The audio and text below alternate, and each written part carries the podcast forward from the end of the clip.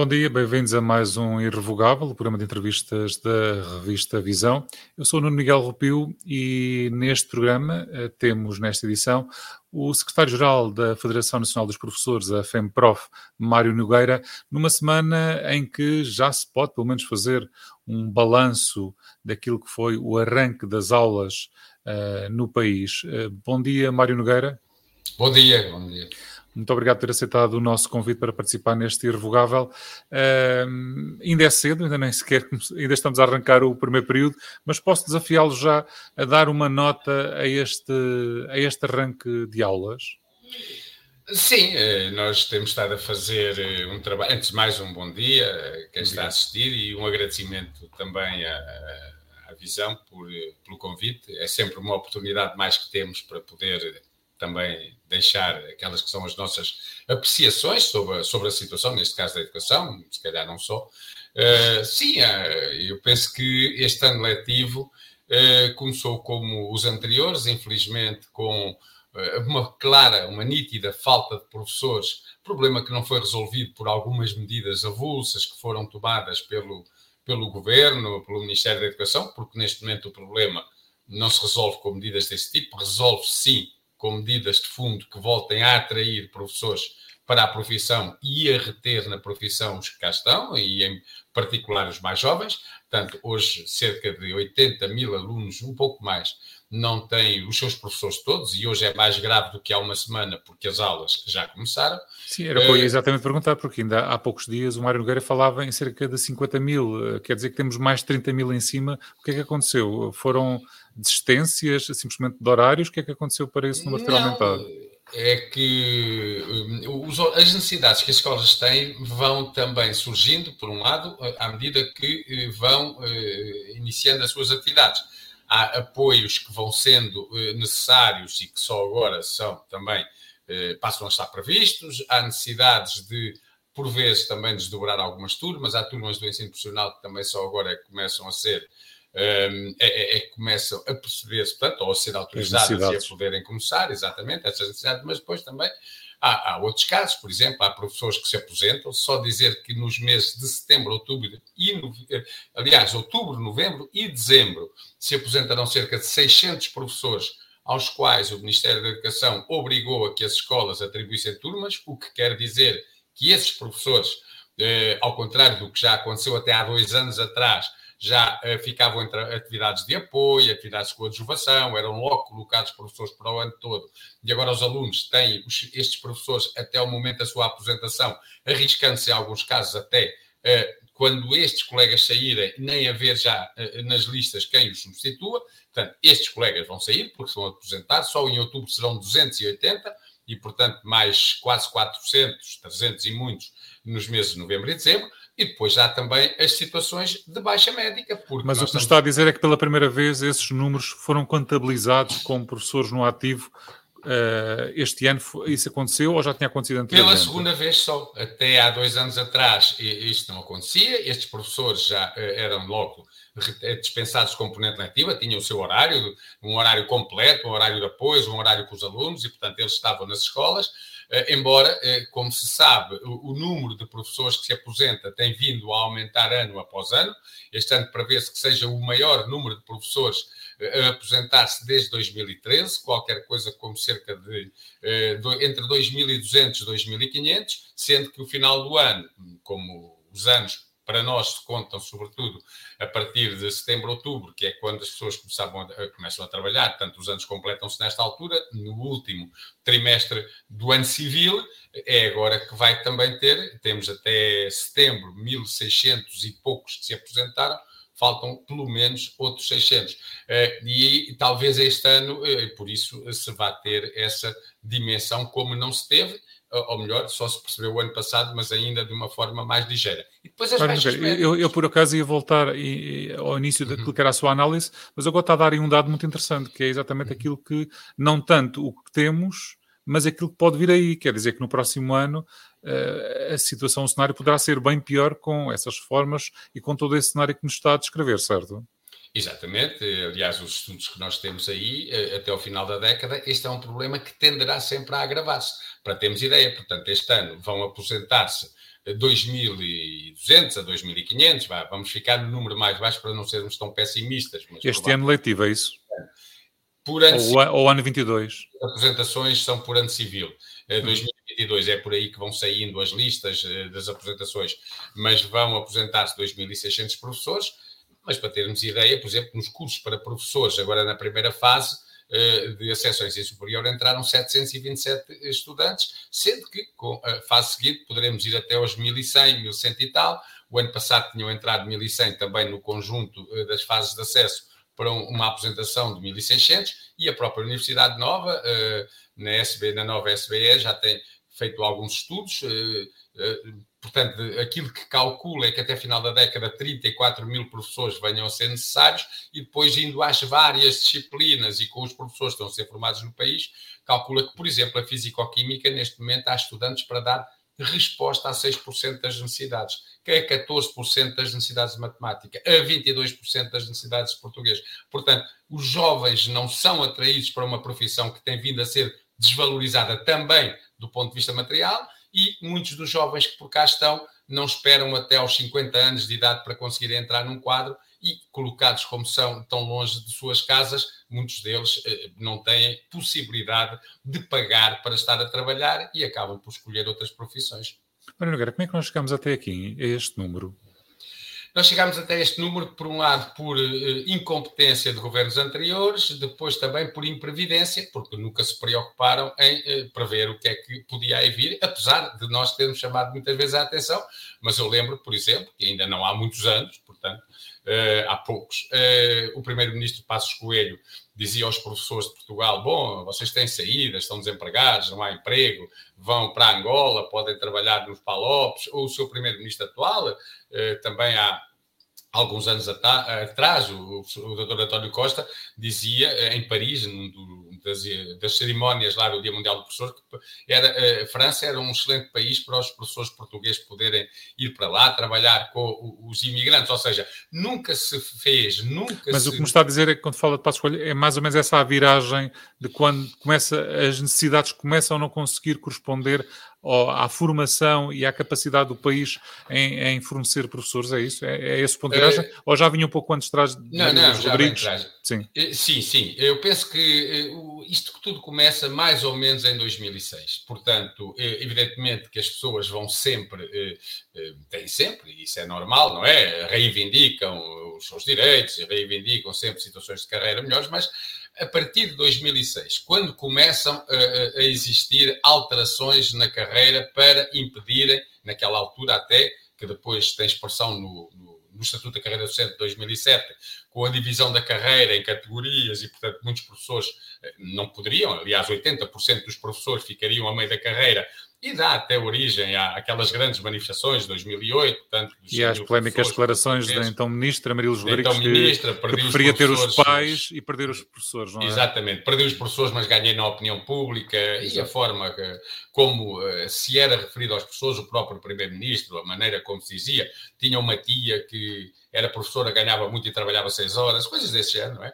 E, portanto, há aí, a partir daí, dessa tentativa, e, e, neste caso eh, mesmo com ações concretas de desvalorização no plano social dos professores, claro que esse tinha um objetivo, que era a desvalorização também material, e, por exemplo, um professor hoje com 15 anos de serviço não é. Eh, teve uma atualização do salário que não correspondeu ou não acompanhou a inflação. E, não. Hoje, do ponto de vista concreto aquilo que é o salário bruto que é pago ao professor com 15 a 20 anos de serviço, estamos a falar tanto de uma posição intermédia da carreira, é, do ponto de vista ilíquido, ilíquido porque depois se metermos aqui um, a, a, parte dos impostos, a parte fiscal, que teve aqueles grandes aumentos, então a diferença é maior, mas, portanto, o salário ilíquido de um professor entre os 15 e os 20 anos de serviço hoje é 20, um, 1070, 1070 euros abaixo e líquido do que era há 15 anos atrás. Portanto, o professor tem um salário que é 1070 euros e líquido, portanto, líquido uh, será na ordem dos eh, 1200 euros, que recebe a menos, e estamos a falar de situações em que os professores estão na carreira, porque se o professor com 15 anos de serviço ainda for contratado, a termo, bom, esse professor ganha como se estivesse, ganha sempre como estando no primeiro escalão da carreira. E só para se perceber, nós temos mais de 10 mil professores em precariedade, contratados a prazo, com mais de 10 anos de serviço. Aliás, há até agora um procedimento que provavelmente até desembocará numa queixa no Tribunal eh, de Direitos eh, da, da, da União Europeia pela própria Comissão Europeia contra o Estado português, porque há uma diretiva que já vem de 1999 que não só eh, impede os Estados de abusarem da contratação a termo, nomeadamente nas áreas da docência, mas também de discriminarem salarialmente aqueles que estão em contratos a prazo. Portanto, esta desvalorização que passou por estender a precariedade durante anos e anos e anos. Portanto, nós, os 35 mil candidatos, uh, uh, os 35 mil candidatos a um contrato a prazo dos professores no nosso país, hum, a média de idades destes candidatos é de 42 anos. Os que entraram este ano nos quadros e conseguiram finalmente deixar de ser precário tem uma média de idades de 46,2 anos. É pessoal que começa a trabalhar pouco depois dos 20.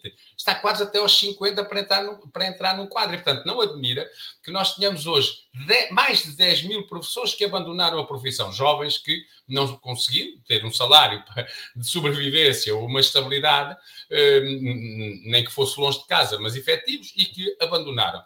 E os nossos jovens deixaram de procurar os cursos e, portanto, eh, as pessoas foram aqui retidas na profissão com o aumento da idade da aposentação. Também isso fechou portas ao rejuvenescimento e à chegada de jovens. As pessoas ficaram retidas, mas há um momento em que saem, não é? E o momento em que saem está a ser este o momento que se prevê que dentro de dois, três anos, o número uh, anual uh, de saídas de professores ultrapassa os 4 mil. E, portanto, o futuro não é risonho e, sobretudo, porque não se resolve com pequeninas medidas do género, chamam-se lá pessoas com habilitação científica, não são Era professores. Isso que eu mas... perguntar. Essa, essa pode ser uma solução. Apesar de, depois de algum desconforto mostrado pela FEMPROF, o Governo veio, neste caso a tutela, o Ministério da Educação, veio... Uh, Uh, pelo menos afunilar as regras daquilo que poderiam ser aqueles, uh, os futuros professores, aqueles que poderiam vir colmatar exatamente essas, essas necessidades. Esta possibilidade de formados de outras áreas fazerem um pequeno update da sua formação para poderem dar aulas é a solução, pelo menos algo que possa resolver de imediato a necessidade de, de docentes.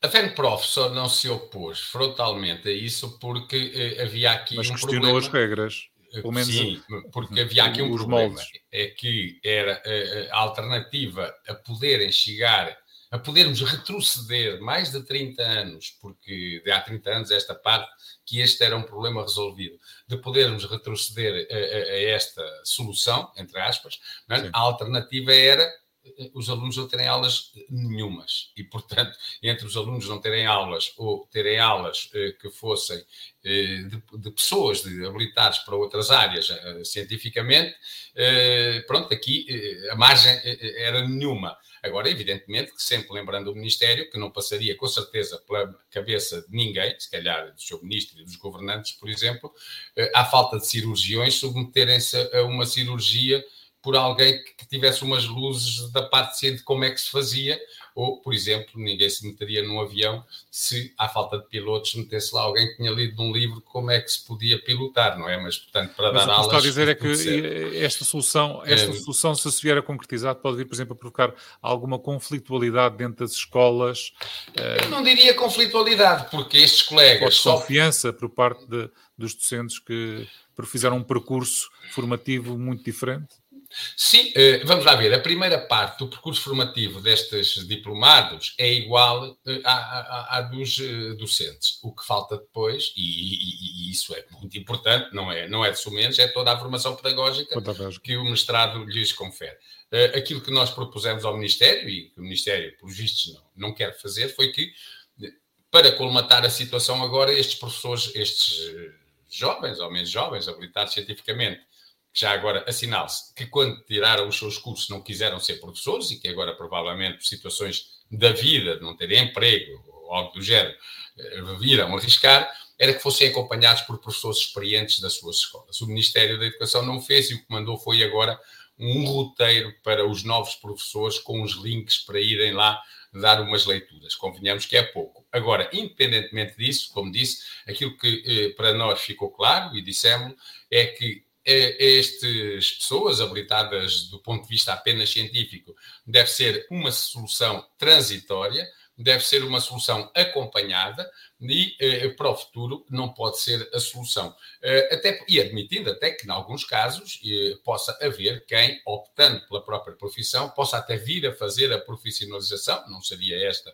uma novidade, a profissionalização em serviço. Agora, a escola não se pode tornar naquilo que antes se acusavam a própria escola, que ia dar aulas quem não tinha mais nada para fazer ou quem não sabia fazer outra coisa. Isso é absolutamente recusável e, e nós nunca uh, aceitaremos que assim seja. O que é preciso é uh, apostar claramente naquela que é uma profissão onde fazem falta os profissionais, porque aquilo que se faz nas escolas é um trabalho profissional, não é um trabalho curioso, e por isso esta não pode ser a opção para o futuro. Agora, vamos ver se se isto mesmo assim vai trazer muita gente, porque vamos lá ver, do ponto de vista prático, esta, esta solução já era possível. Estes professores, ou estas pessoas que vêm agora dar aulas habilitados. Eh, já podiam mostrar essa disponibilidade, não é? Eh, pois, eh, e exatamente como agora. Eu até admito que aquilo que saiu e este espaço possa ali até evitar que cheguem à profissão pessoas ainda menos habilitadas do que ali se diz. Porquê?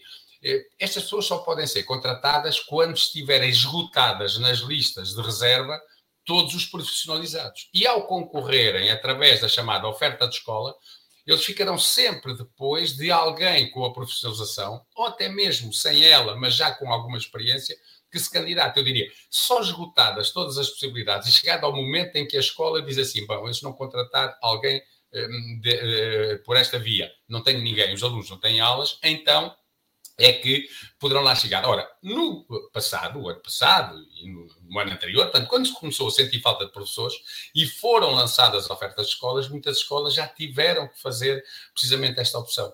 E, portanto, uhum. esta não é uma opção nova. E por isso eu diria assim, apesar de agora passar a estar, digamos, a ter sido atualizada a lei, porque a lei existia, só não, não estava atualizada, porque não era preciso, tinha deixado de ser necessário e, portanto, não previa os mestrados pós-Bolonha, eh, portanto, a formação dos cursos do ensino superior pós-Bolonha, ou seja, apenas tinha identificados os anteriores. Embora, eh, para muitos, a formação é exatamente a mesma, só que não estava prevista na lei. Mas as escolas já recorriam a estas pessoas. E, portanto, como já recorriam e o problema não se resolveu, presumo que não é por ter agora ficado inscrito num despacho que aparecem mais pessoas. Mas pronto, vamos ver. Como solução de futuro, como solução para a, a, falta, a escassez de professores, a falta de alunos a quererem ir para a profissão, isto não resolve coisa nenhuma.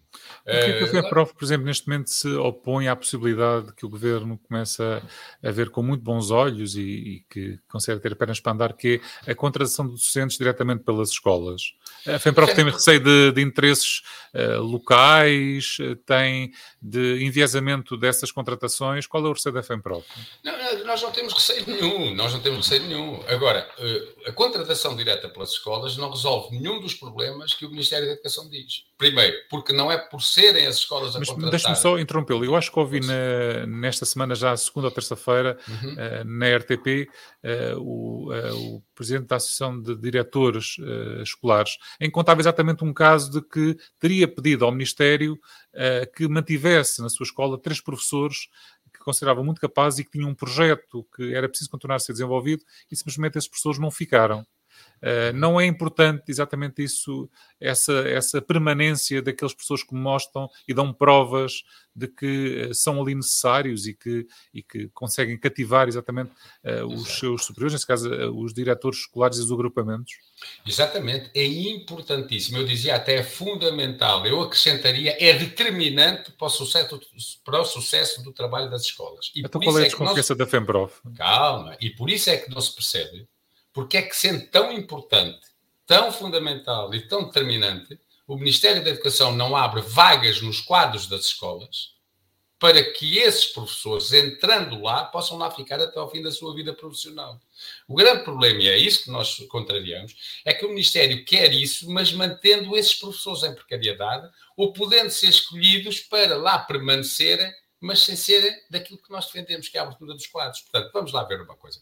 Há experiências do que é a contratação direta por escola. E foi eh, o Ministério da Educação, no governo pós-2015, em que o atual ministro era secretário de Estado, que acabou com as chamadas bolsas de contratação de escola, precisamente pelos motivos que a FENPROF considera que elas eh, eh não são razoáveis nem necessárias, ainda por cima podem que enviesam o processo. Sim.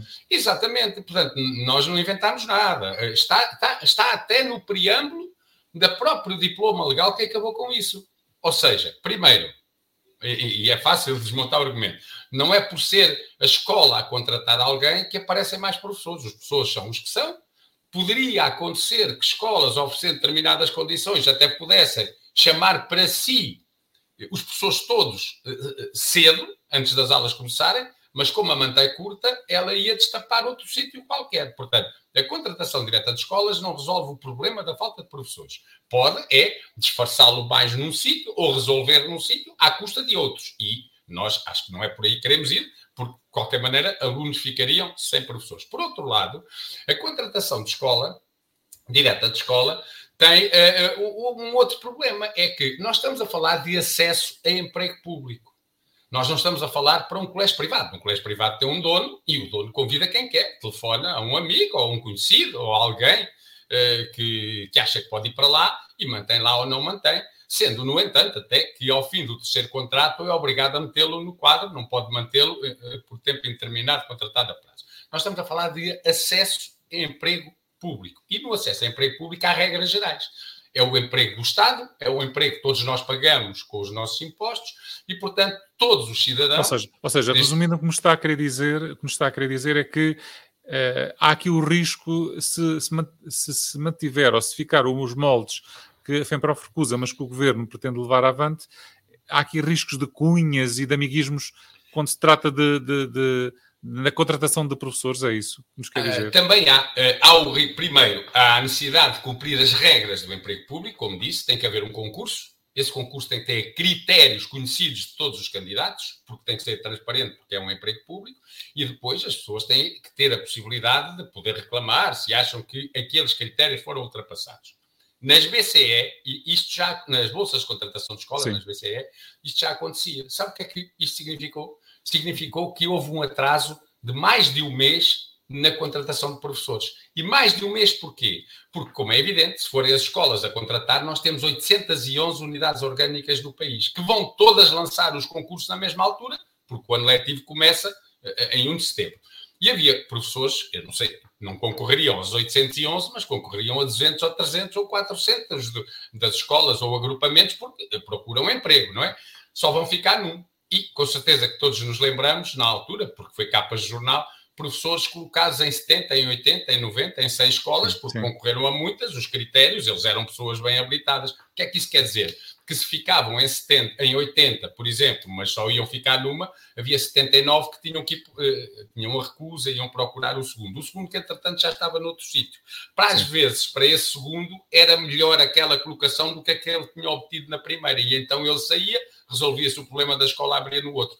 Houve um atraso cerca de um mês na contratação. Aliás, vê-se que as escolas este ano estão a contratar logo após a, a primeira impossibilidade de o fazer na contratação por reserva de recrutamento, e a falta de professores não se resolveu, nem se acelerou o processo da colocação. Portanto, esse também não é um método não, para acelerar contra, a, a, colocação de professores, não é um método para podermos ter, ou um processo para podermos ter um, mais professores, e de facto basta olhar para o que aconteceu no passado para percebermos, e eu não vou dizer generaliza-se o amiguismo ou generaliza-se a cunha. Não, não é, mas é, mas é se generaliza. Não, mas também houve tenha, eu lembro, estou a lembrar, por exemplo, o concurso anulado num, numa escola sim. no Algarve, em que foi colocada a filha do vereador com zero dias, educadora de infância, depois sim, sim, uma grande polémica, foi tudo, eh, foi tudo anulado, já para não, eh, já para, eh, também concursos em que se punha como critério ser residente no, no, no Conselho e depois isto era na localidade, foi considerado inconstitucional e foram anulados concursos, ou, por exemplo, a escola que lançou para a pessoa de educação física ter o curso de nadador Salvador tirado na Associação Humanitária de Bombeiros de Baltar. Depois só havia um, claro. Portanto, Está a ver? Mas essas não são as razões principais, porque nós confiamos nas pessoas e confiamos que as pessoas iriam, os diretores iriam abrir com critérios rigorosos, sérios, objetivos, e, portanto, para nós, esse não é o motivo principal. Também Ou seja, é tentar resolver um problema criando um provavelmente um outro problema, não é? Sim, também que abriria portas para isso, mas a questão principal para nós eh, é outra, é que não se eh, resolve o problema da falta de professores e não se acelera, pelo contrário, até pode retardar-se retardar e retardou-se o processo de colocação de professores, e essa é uma experiência que o próprio governo reconheceu que era negativa e acabou com ela. Portanto, estranha-se como é que quer eh, novamente ir buscá-la. Agora, percebemos que se as escolas contratarem, quem contrata também despede. E, portanto, digamos que passa a haver um quadro de submissão daqueles que são escolhidos e que podem a qualquer momento sair perante essa possibilidade, e isso também não é bom porque nós estamos a falar de uma profissão em que a autonomia, enquanto profissional que eh, desenvolve de acordo com determinados métodos e, e, e, com as competências que, entretanto, adquiriu na sua formação inicial, mas que vai reforçar na sua formação contínua, eh, devem, eh, devem ajudar ou contribuir para que sejam bons professores. Aliás, já perguntei a muitos diretores se se consideram ou não ótimos diretores e ótimos professores. Eles todos dizem que sim, claro. E depois faço-lhes a pergunta seguinte: era se no tempo deles, tivesse sido por escolha dos diretores, se eles tinham a certeza que tinham ido para aquela escola.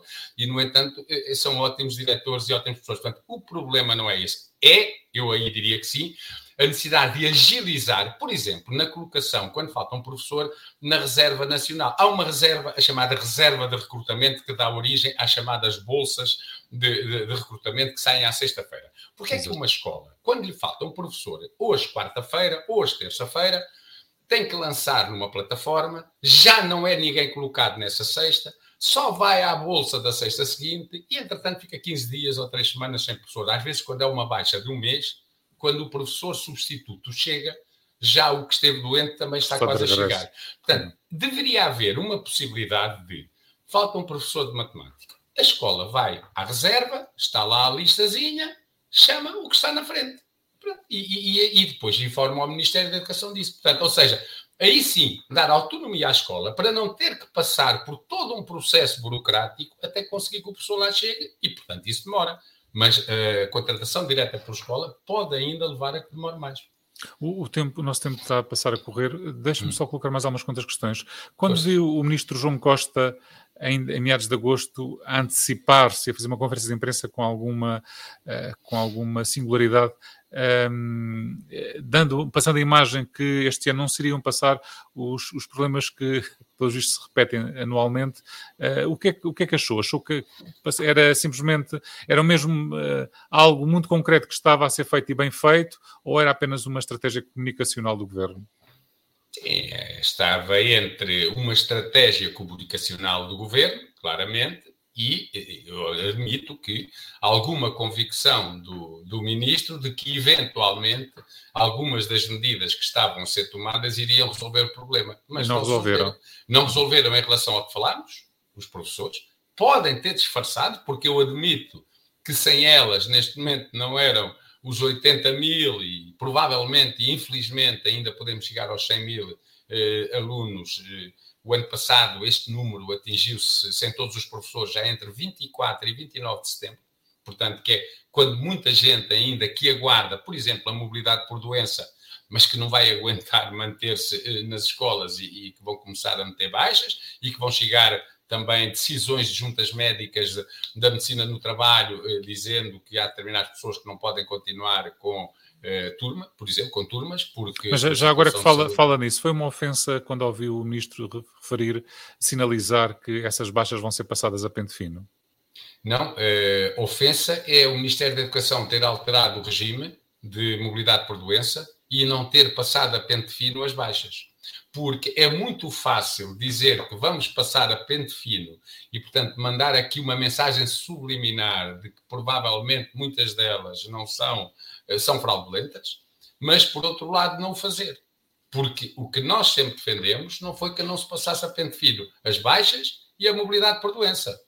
Mas a mobilidade por doença só é aberta para pessoas com doenças incapacitantes. Falamos de cancro, falamos de, de hemodiálise ou de, de situações de transplantes e, e, de doenças uh, musculoesqueléticas que impedem as pessoas de viajar, mas estas pessoas, a maior parte deles, quer dar aulas, não podem dar a centenas de quilómetros porque tem que estar, uh, não pode deslocar-se ou tem tratamentos que muitas vezes são extremamente agressivos e, que por vezes têm que, depois do tratamento, ficar em casa logo e na sua casa é diferente, onde tem apoio de estar sozinhos uh, noutro sítio. E precisamente Sim. o que nós temos desafiado o Ministério é deixar-se das palavras e a fazer aquilo que diz que, e depois não faz, que é passar a pente fino. Porque a maior parte dessas pessoas, além de terem atestado médico, todas elas, têm eh, atestados multiusos de incapacidade. Eh, portanto, está mais do que provado. O Ministério, no passado, fez mais cerca de 700 eh, averiguações das situações que existiam e não encontrou uma única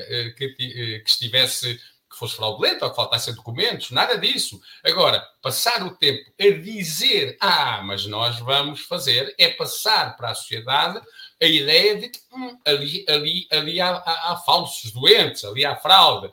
Eh, então, que faça? Era o que deveria ter feito sempre, até para proteger quem efetivamente está doente. E se apanhasse alguém em situação de fraude, dissemos sempre ao Ministério da Educação, essa pessoa e quem passou o atestado, claro, não era só o próprio, deveria ser exemplarmente punido, até como exemplo. Sobre isso nós estamos conversados. O Ministério não dá lições a ninguém, não quer é fazê-lo. Por exemplo, passou aqui a ideia que o Ministério terá feito passar na comunicação Sim. social, que agora tinham sido constituídas 7.500 juntas médicas. Afinal, Exatamente. não é bem assim.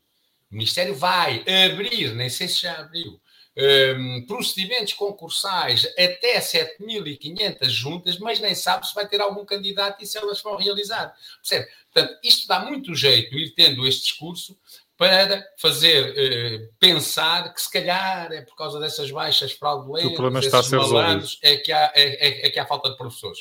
Mas não é.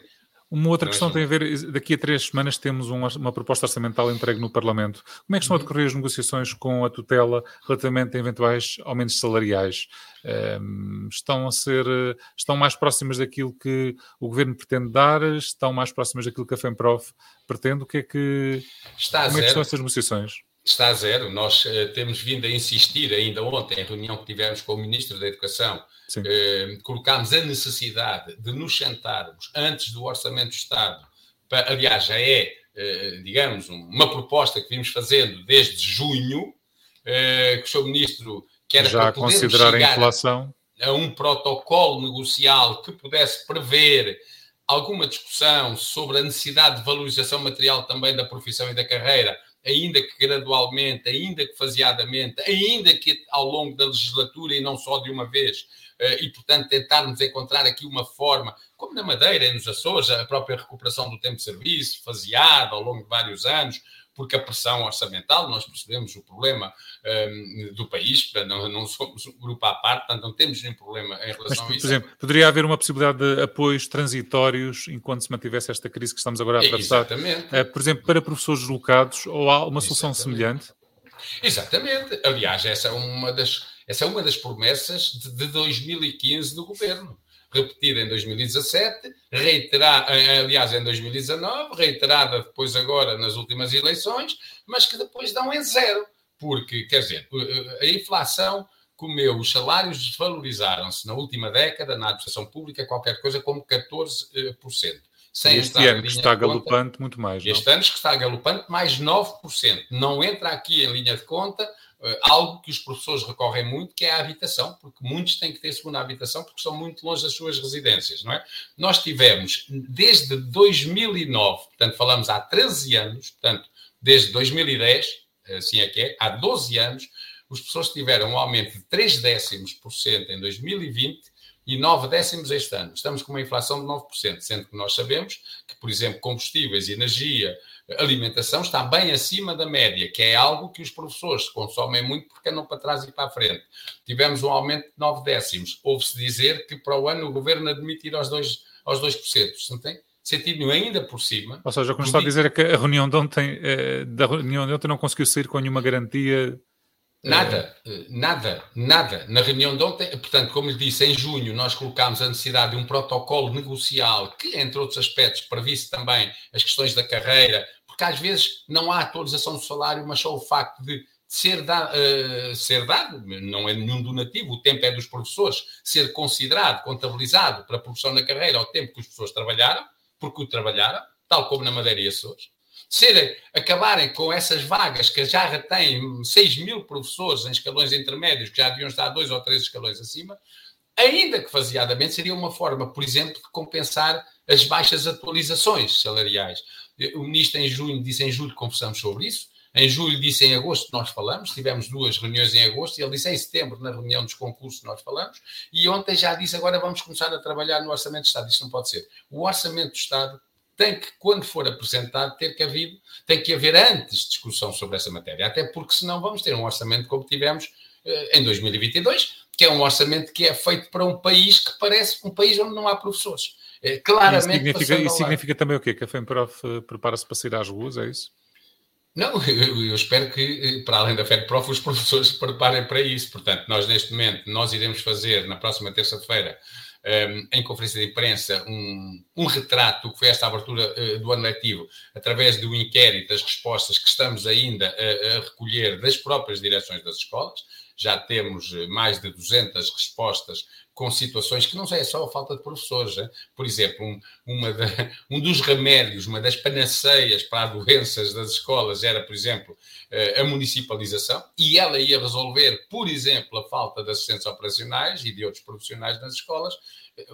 Este ano já decorre com o pessoal não docente sob a alçada Exatamente. das câmaras e as escolas. Ainda, ainda que sob protesto, dizer, claro ainda sobre aí, as escolas continuam a dizer que faltam muitos trabalhadores não docentes porque as escolas não colocam. É claro que a municipalização, olha, cá está, seria como a contratação das pessoas para as escolas. Resolveu e muito bem nos conselhos onde, mais ricos, onde há mais dinheiro, onde há mais possibilidade e manteve tudo igual. E vamos ver se não piora em outros. Aliás, um dos problemas da municipalização, basta olhar para países onde ela acontece, é o disparar das desigualdades, das assimetrias nas respostas Entre que são municípios. dadas Ainda agora nos computadores, viu? Houve municípios que deram computadores aos alunos todos. Durante houve pandemia, municípios sim. que conseguiram dar na pandemia, exatamente, pelo menos aos que não conseguiam comprar, e houve municípios que não puderam dar nenhum. Portanto, eh, eh, este é um processo de, de acentuar de assimetrias e desigualdades, mas pronto, não era disso que estávamos a falar.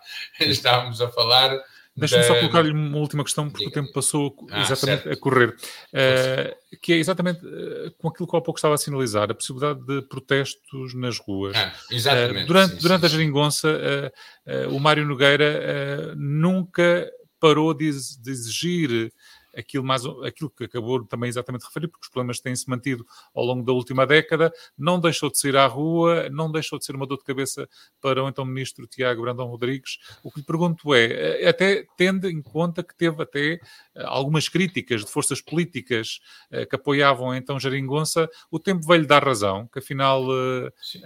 tinha que se manter a força nas ruas, o protesto nas ruas e, e exigências em cima da mesa? Sim, sabe que nós, enquanto dirigentes sindicais, enquanto sindicalistas, eh, temos que olhar é para aquilo que é feito, eh, porque temos objetivos que, que, que queremos concretizar, e no nosso caso é a valorização da profissão por um lado, e a valorização da escola pública como uma resposta para todos, por outra, e por isso eh, é sempre assim e isso já uh, nos passa um pouco ao lado, ou seja, uh, se nós não vimos tanto para a rua e não contestamos tanto, é porque estamos feitos com os governos, se vimos é porque estamos sempre no contra. Eu acho que a questão, e, e aí o movimento sindical não pode ter outra posição, tem objetivos, e os objetivos são aqueles que nós consideramos que são justos e que nós uh, criamos. Mas também é verdade que foi exatamente neste setor onde surgiu, ou não surgiu sequer, aquilo que aconteceu noutros setores, que foi o aparecimento de movimentos inorgânicos, sindicatos independentes, uh, porque exatamente houve um certo recolhimento por parte desses, desses setores, os, set, os, grandes sindicatos desses setores, que não saíam às ruas e não protestavam contra a geringonça, o que não aconteceu com os professores. Por isso é que olhar pouco lhe perguntava se o tempo veio lhe dar razão. Sim, acho que veio. Portanto, eu como lhe disse, os nossos objetivos, as nossas reivindicações, construímos-las uh, com os professores nas escolas, o nosso, o nosso dia a dia, como eu costumo dizer aqui com o nosso pessoal, uh, a sede dos sindicatos da FENPROF não pode ser a sede que está, a sede social tem que ser a escola, tem que ser lá que nós estamos, tem que ser com os professores e, portanto, independentemente do governo ser mais à direita ou ser mais à esquerda, o que nos deve interessar são as políticas e as medidas. Nós não podemos exigir, por exemplo, que os professores recuperem o tempo de serviço e se for um determinado governo, nós andamos ali todos os dias em cima deles, mas se for outro governo, eh, pronto, que seja mais, digamos que os próprios dirigentes sindicais se revejam mais, nós desse desculpamos eh, se não o fizerem. Não pode ser, e aliás eu recordo para aqueles que às vezes até dizem, ah, no tempo da Geringonça, ah, no tempo deste governo, do António Costa, os sindicatos, as pessoas tiveram menos. Não, eu lembro, e acho que todos se lembram, que o único, eh, a única vez que o primeiro-ministro António Costa veio à comunicação social e ao país dizer eh, que se demitia, foi quando o tempo de serviço esteve em vias de ser contado e ele disse se contarem o tempo de serviço às pessoas, o governo demite-se e com essa chantagem os partidos à sua direita acabaram por se abster e por até, eh, como se costuma dizer, roer a corda relativamente a compromissos que tinham assumido antes. Eh, mas, portanto, para nós é assim. Sim, portanto, seis meses governos... das legislativas de 2019, todos Exatamente. Desse, para nós. O, as políticas é que contam e não são os governos, e muitas vezes, até, infelizmente, há governos que são de partidos que assumiram determinado tipo de compromissos perante os próprios professores e depois, quando lá chegam, os esquecem. E isto ainda cria maior indignação porque as pessoas acreditaram neles e afinal eh, eles não fizeram aquilo que prometeram.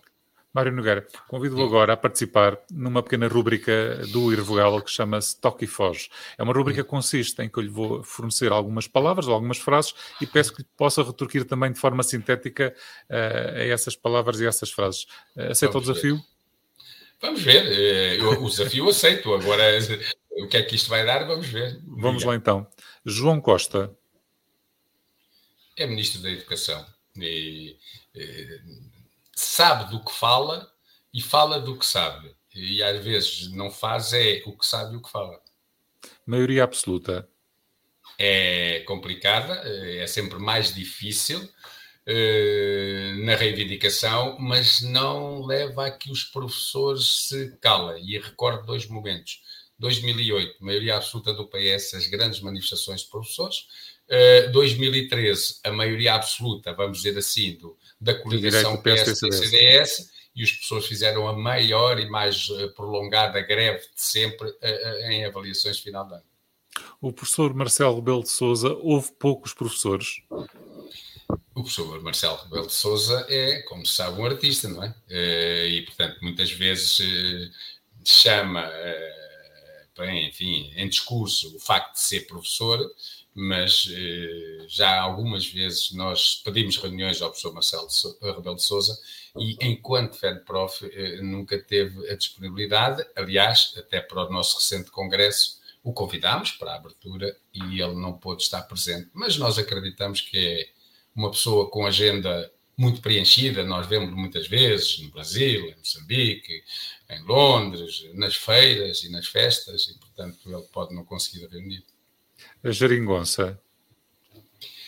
A geringonça, eh, digamos, é uma invenção de Paulo Portas, se eu não me engano, eh, e serviu para o governo de maioria relativa do Partido Socialista, em alguns casos, ter que ceder em coisas que foram importantes, estou-me a lembrar na gratuitidade dos livros escolares, dos materiais escolares e outras, reposição de feriados, eh, descongelamento de carreiras. E quando lhe interessou, por exemplo, a municipalização, encostou-se à direita e deu um pontapé no rabinho daqueles que o costumavam apoiar nos orçamentos de Estado. Chega. Chega, chega. E, chega e até é preocupante que esteja a chegar como está, porque na verdade nós temos 48 anos de experiência, eu diria até que já chega. Maria de Lourdes Rodrigues, uh, Isabel Alçada, Nuno Crato e Tiago Brandão Rodrigues. Que quarteto é este? Um quarteto de ministros, cada um com as suas características. Ainda falta aí uma ministra, uh, Margarida Mano, esteve lá 11 dias. Portanto, seria um quinteto. Uh, eu diria que, neste caso, sem instrumento, né, porque foram poucos dias e teve que sair. Mas um, não se notou uma grande alteração em termos das políticas. Eh, variações em termos do diálogo, mas alguma continuidade. Mas esse não é um problema deles nem dos seus governos. É que cada vez mais a política em Portugal, e a educação não é exceção, está dependente daquilo que vem da União Europeia, daquilo que a própria OCDE diz que os países devem fazer. Eu diria que hoje por isso os ministros mudam, mas as políticas não mudam assim tanto. Aparentemente, por vezes, o estilo uh, também muito, mas de facto as políticas hoje estão muito condicionadas pelas uh, regras da União, que aliás cada vez pagam mais este ano de 22 são quase mil milhões de euros de fundos europeus para a educação, mas não é para aquilo que é preciso, é para aquilo que eles dizem. E, portanto, qualquer dia nem precisam de ministro, porque alguém lá em Bruxelas diz como é que se faz. Secretário-Geral do PCP era um cargo que tinha ficado bem?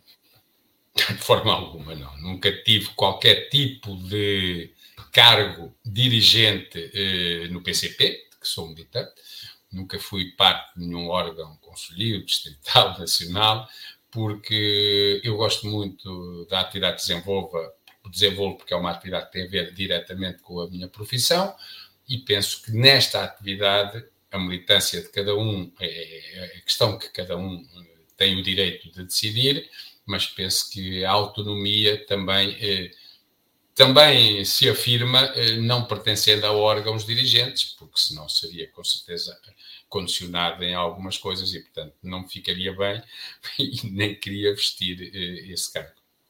Uh, terminamos o programa uh, de entrevistas da revista Visão exatamente com aquilo que lhe dá o seu nome, que é o que é que é para o Mário Nogueira irrevogável? Irrevogável. Eu acho que irrevogável é só uma coisa, é o passado, portanto, o passado é irrevogável. E, e acho até que, como ele é irrevogável e como o futuro é inevitável, eu acho que então aproveite-se esse passado, que já não se pode voltar atrás, para podermos construir o futuro melhor, quer eh, reconhecendo os erros e podendo corrigi-los, se ainda formos a tempo, claro, uh, quer ainda melhorando naquilo em que fizemos bem. Portanto, eu diria irrevogável só o passado, para podermos melhorar aquilo que é inevitável, que é o futuro. Mário Nogueira, agradeço-lhe imenso ter participado neste, neste programa de entrevistas da revista Visão, que regressa na próxima semana com outro convidado. Uh, quanto a mim, despeço-me e até daqui a um mês, mais ou menos. うん。